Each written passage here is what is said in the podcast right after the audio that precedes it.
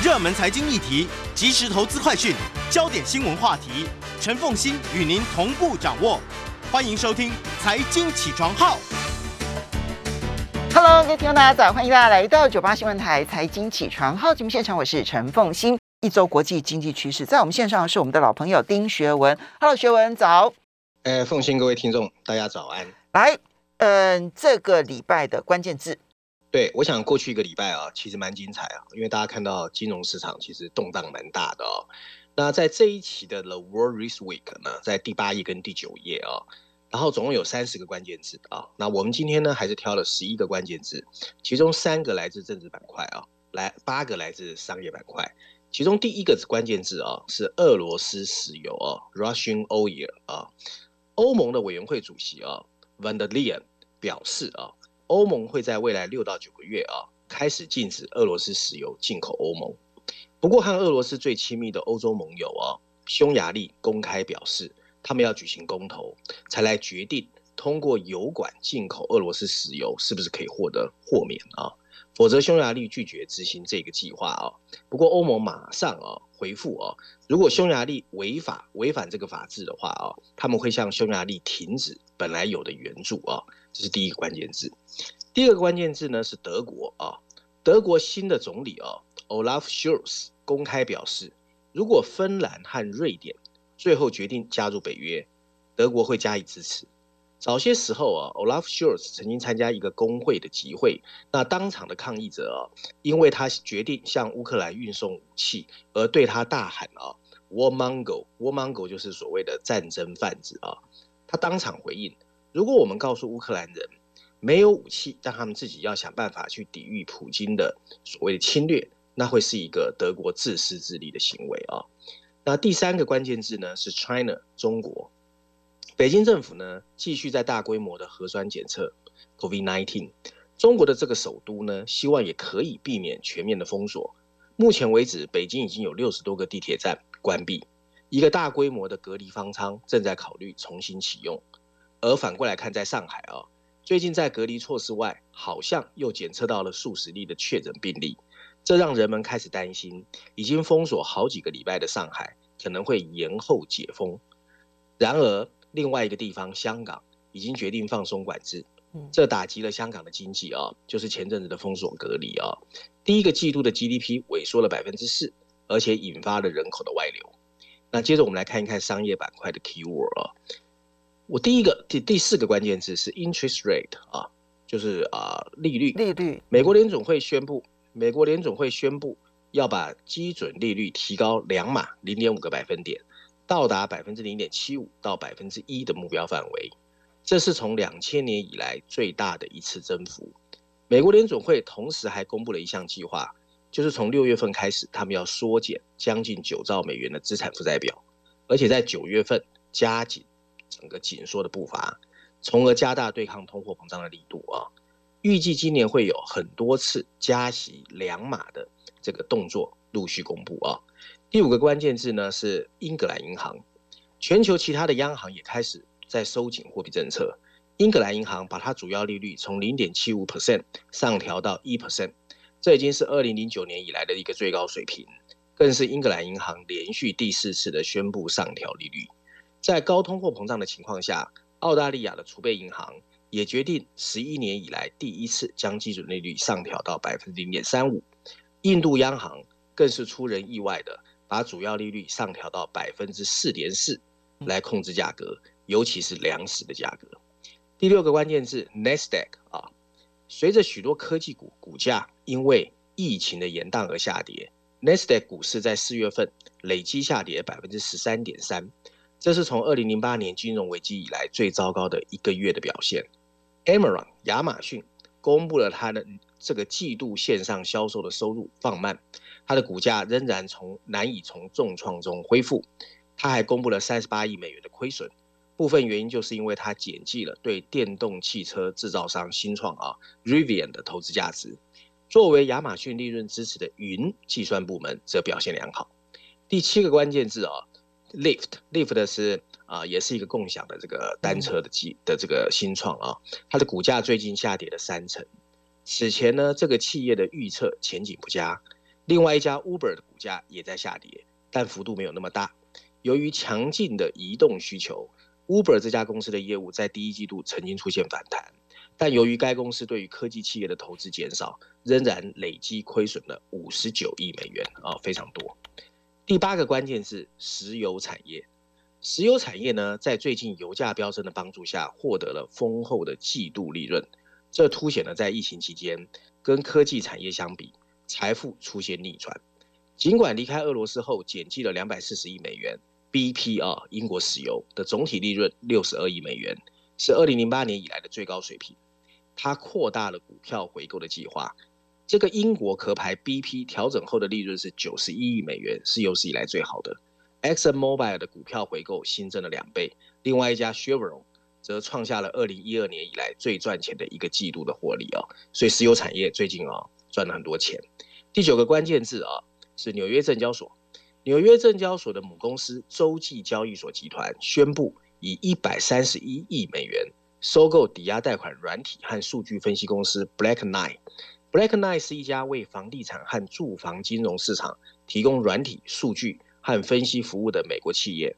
而 ICE 在看好自动化家庭融资业务的情况下，从2016年以来已经进行了一连串的并购，来强化它自己的抵押贷款服务业务。和其他股票市场营运商一样啊，这所谓的 ICE 其实就是洲际交易所哦，一直在向金融科技和股票以外的其他领域扩张，收购 Black Knight。现在呢是正值美国房地产在飙升的时候。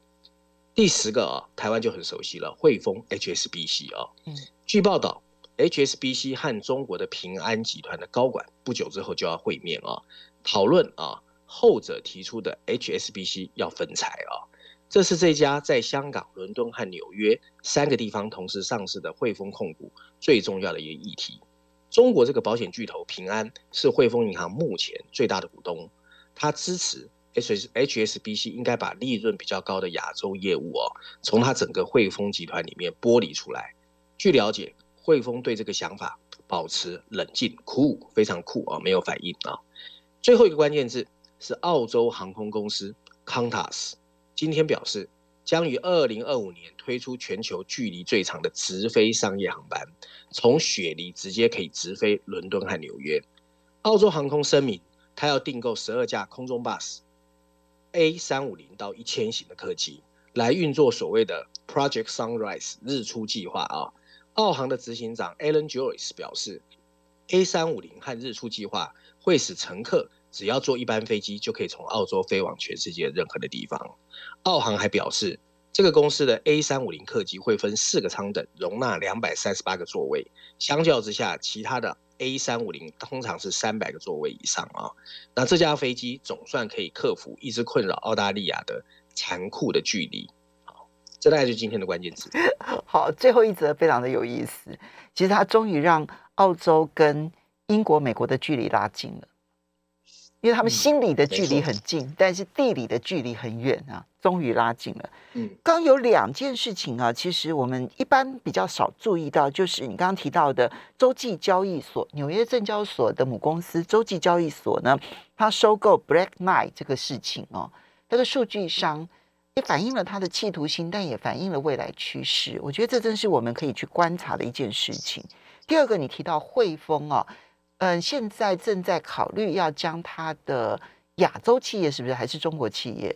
呃呃的的亚洲企业，亚洲的事务，呃亚洲的业企业嘛，哈业业务整个要切割出来，然后分开上市，对不对？嗯，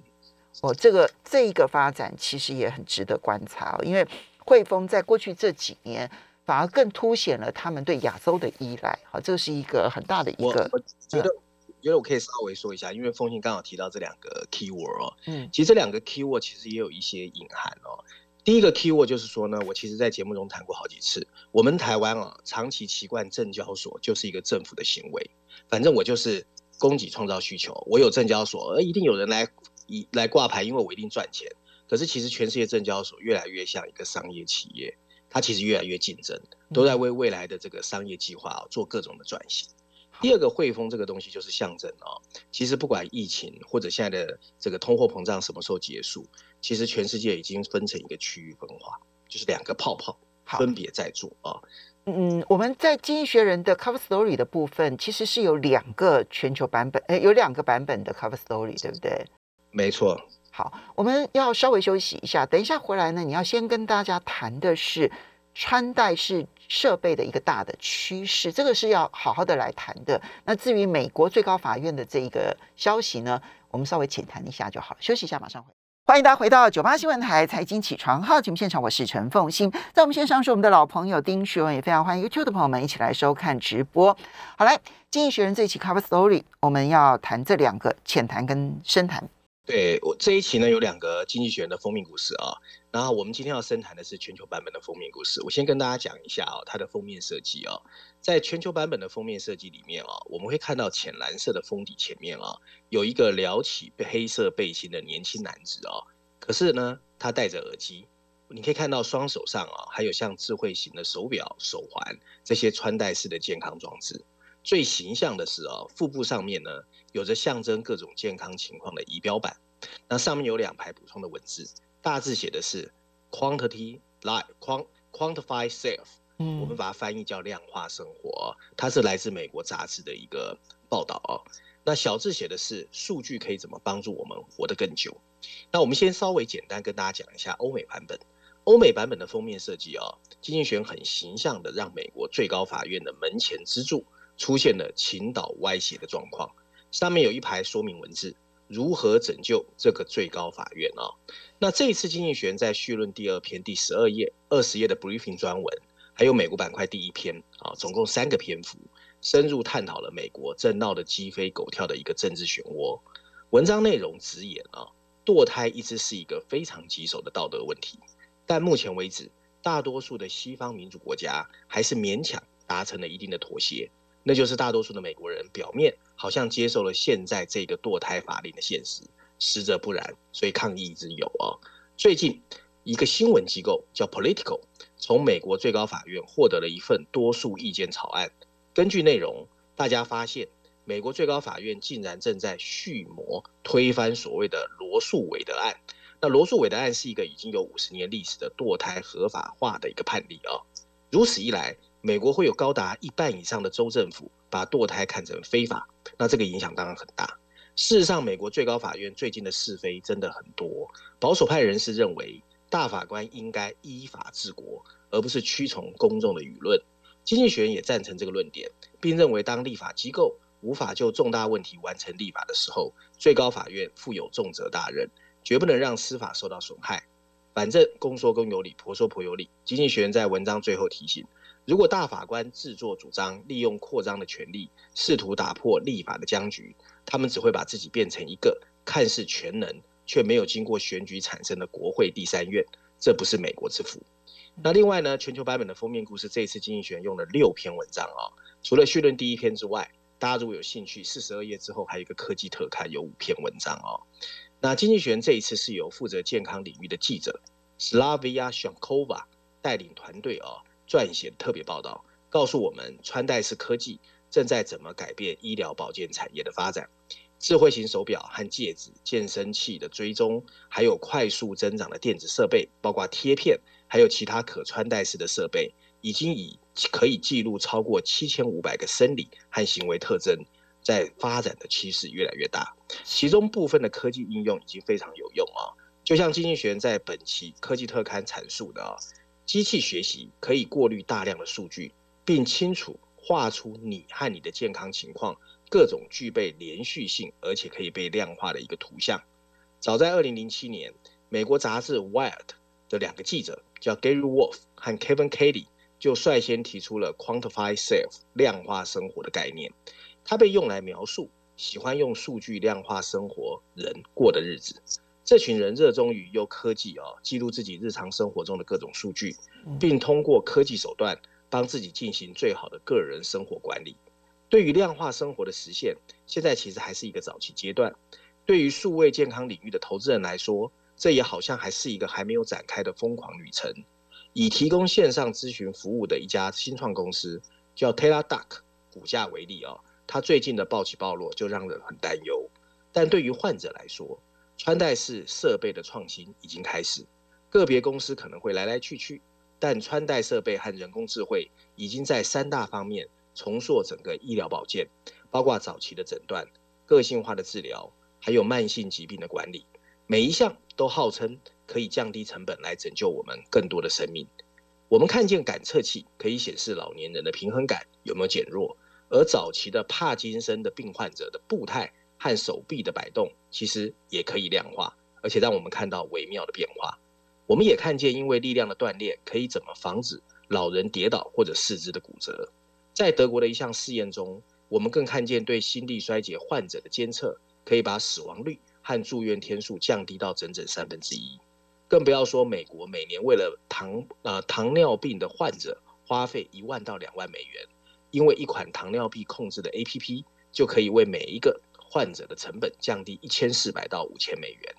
值得乐观的理由是，很多科技已经很成熟。二零二零年总共售出了大概两亿台的穿戴式设备，预计二零二六年还会增加一倍。现在的四分之一美国人已经拥有了穿戴式设备，很多专家相信在未来一到两年。手腕上的设备可以在没有侵入性的方式量测你的血糖、酒精和水合作用，以及各种需要抽血才能检测的炎症、肾和肝这些功能的标志物。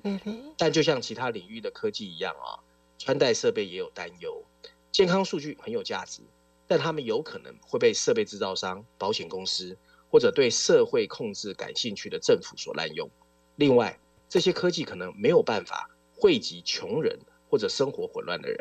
而最令人担忧的是，医疗保健的官僚体系有可能阻碍这个进程。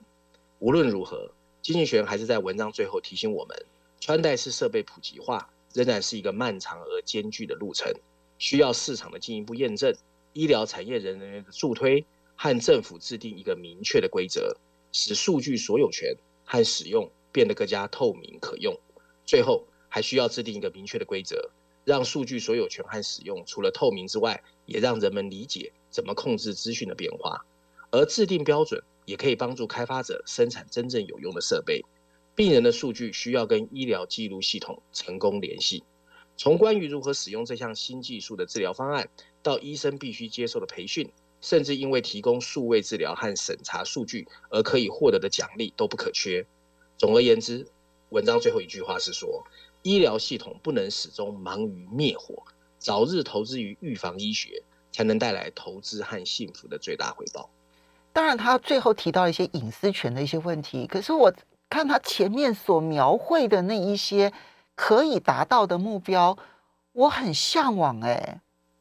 尤其是在台湾有这么多的糖尿病患者，如果我带着一个手腕的像表一样的装置，我就可以随时监测我的血糖变化。哇，那真的是很大的福音哎！对，不过文章里面也有提到，该奉新该前面开场白不是也在说这个与病毒共存、跟这个医疗系统连接这些嘛？其实，其实大数据的普及哦，你本来云端，台湾现在云端其实很普遍，很多科技公司都在推云端，它里面其实跟隐私就有关了，就是治安、治安这一块。对，其实我觉得台湾早晚要面对啦，否则的话你很难 popular。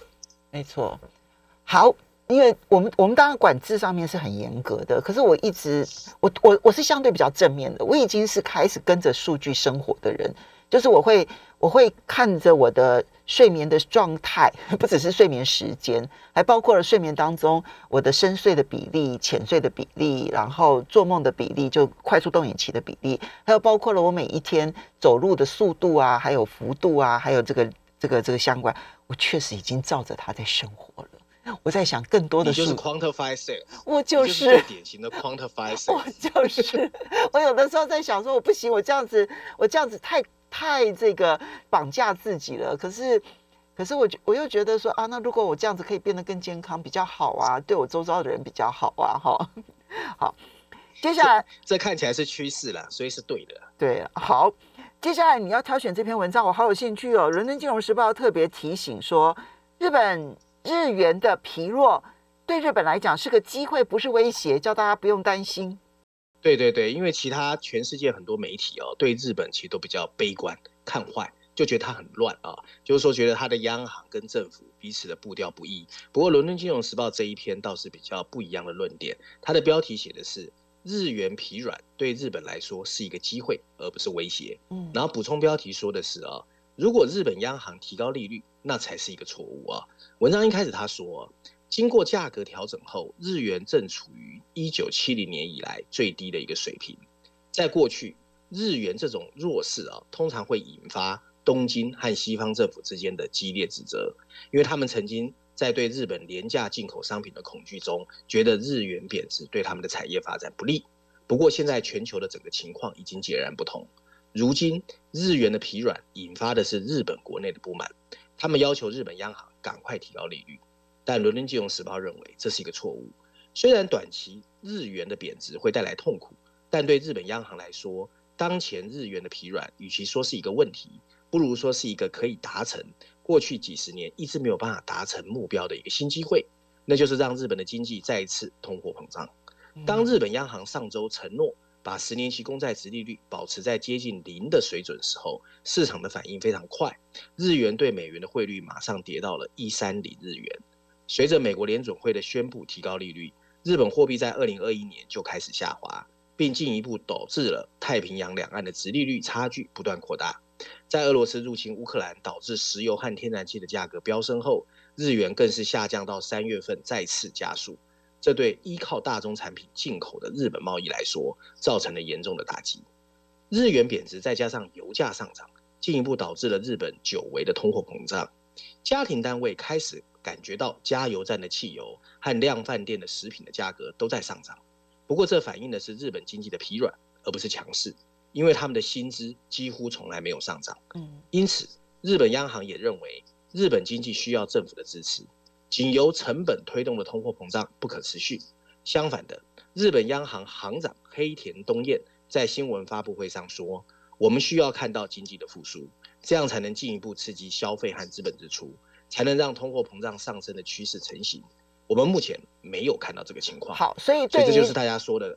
所以对于日元贬值，现在正反两面的意见，其实在日本是激烈的争辩当中。我们稍微休息一下，回头来看《伦敦金融时报》。欢迎大家回到九八新闻台财经起床号节目现场，我是陈凤欣，在我们现场是我们的老朋友丁学文。学文今天带来这篇文章，我觉得蛮重要。就日本贬值这件事情，对于日本到底是机会还是威胁？从威胁的角度来讲，认为日元不断的贬值，可是国际的原物料价格又不断的上涨，那么日本会成本大幅度的上升，导致一种成本推动的一个通货膨胀。那对民众来讲当然不好，但是呢，从另外一个角度来说，当你有了通膨，民众才会去追逐买东西，不然因为明天会变更贵嘛，哈。第二个部分是认为这个其实对于日本产业在全世界那么出口会有帮助。伦敦金融时报的社论把这两种意见讲完了之后，他的看法是：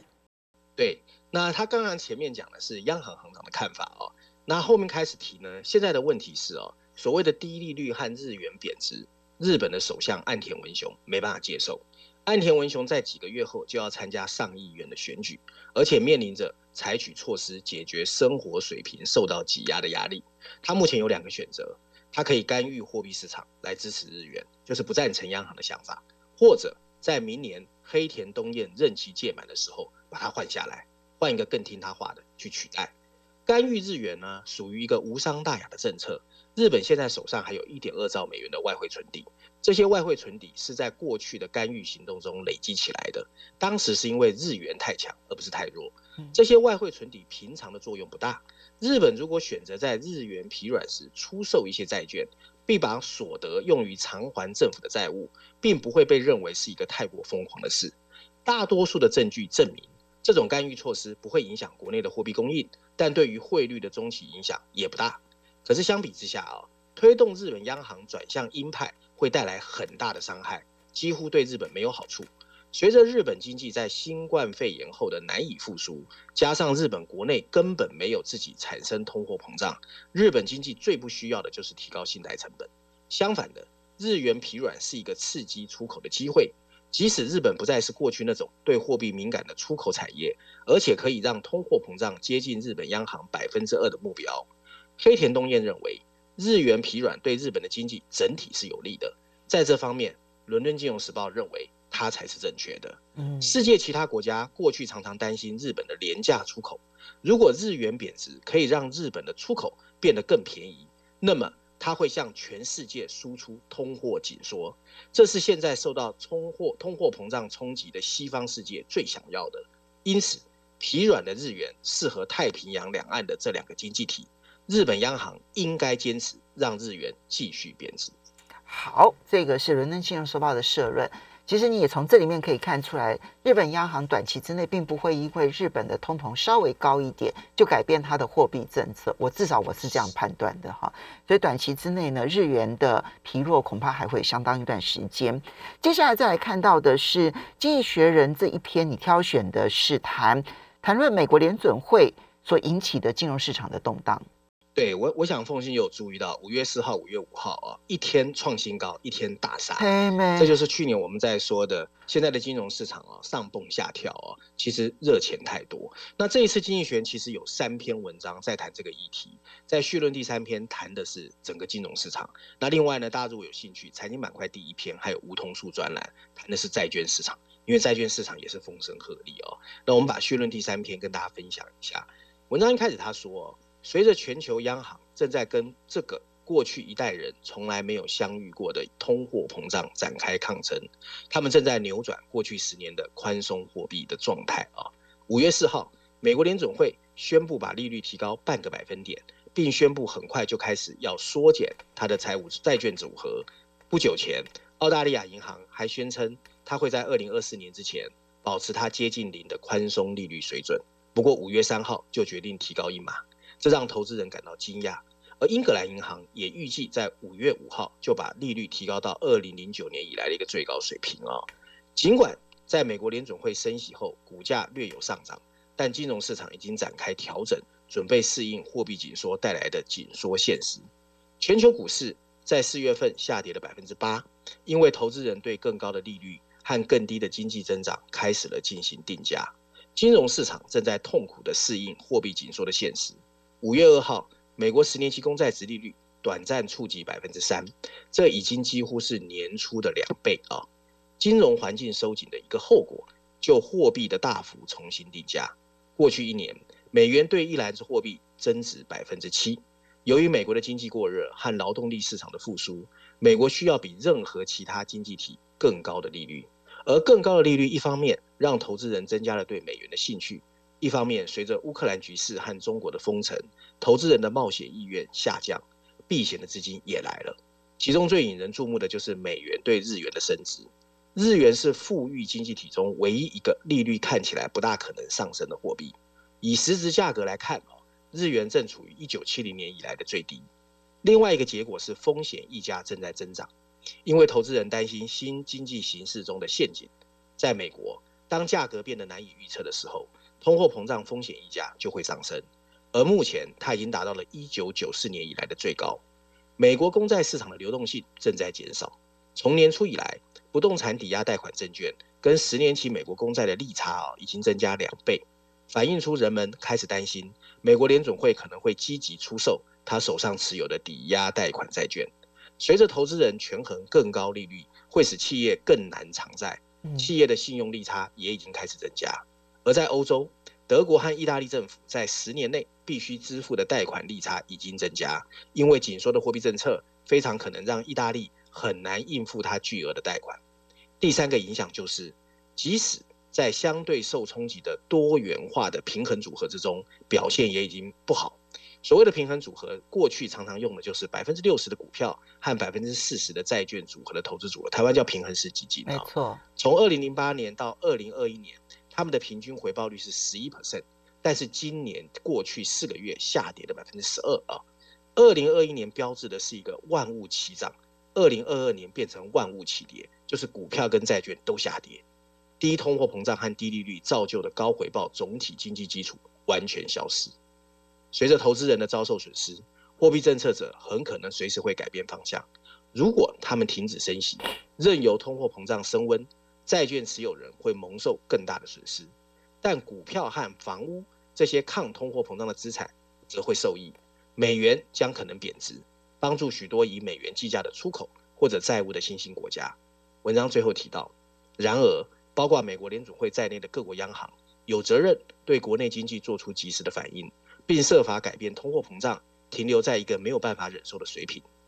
紧缩的金融市场是升息的自然结果，一个调整还没有真正展开，投资人仍在压住美国利率最高只会在百分之三，这达不到遏制通货膨胀的程度。根据美国联准会的首选名额，现在的通货膨胀已经上升到百分之五以上。嗯，经济学人认为更大的痛苦还在前面等我们。停滞性通膨了，这样听起来，而且从企业债到公债。然后一直到后面的所有的相关，呃呃，到到这个资本市场，因为资本市场，当你平衡式投资都没有用的时候，资本市场的乱窜会变得更加的混乱。嗯，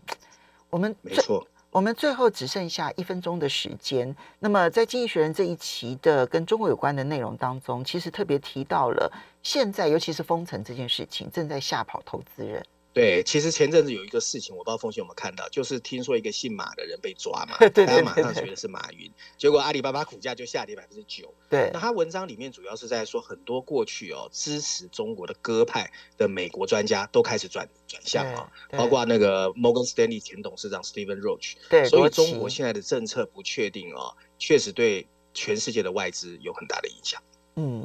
这个部分呢，其实它在过去的现象已经越来越，不管是股市，然后债券市场，然后还有包括了就是实际上面的投资 FDI。当然，FDI 到目前为止资金上面还没有看到这个讯息，但是在意愿上面啊，前一阵子的这个欧盟商会在上海的欧盟商会做的调查，有百分之二十五其实很担忧，想要撤出。我觉得这一个部分其实是它的一个很大警讯。我们要非常谢谢学文带来的文章。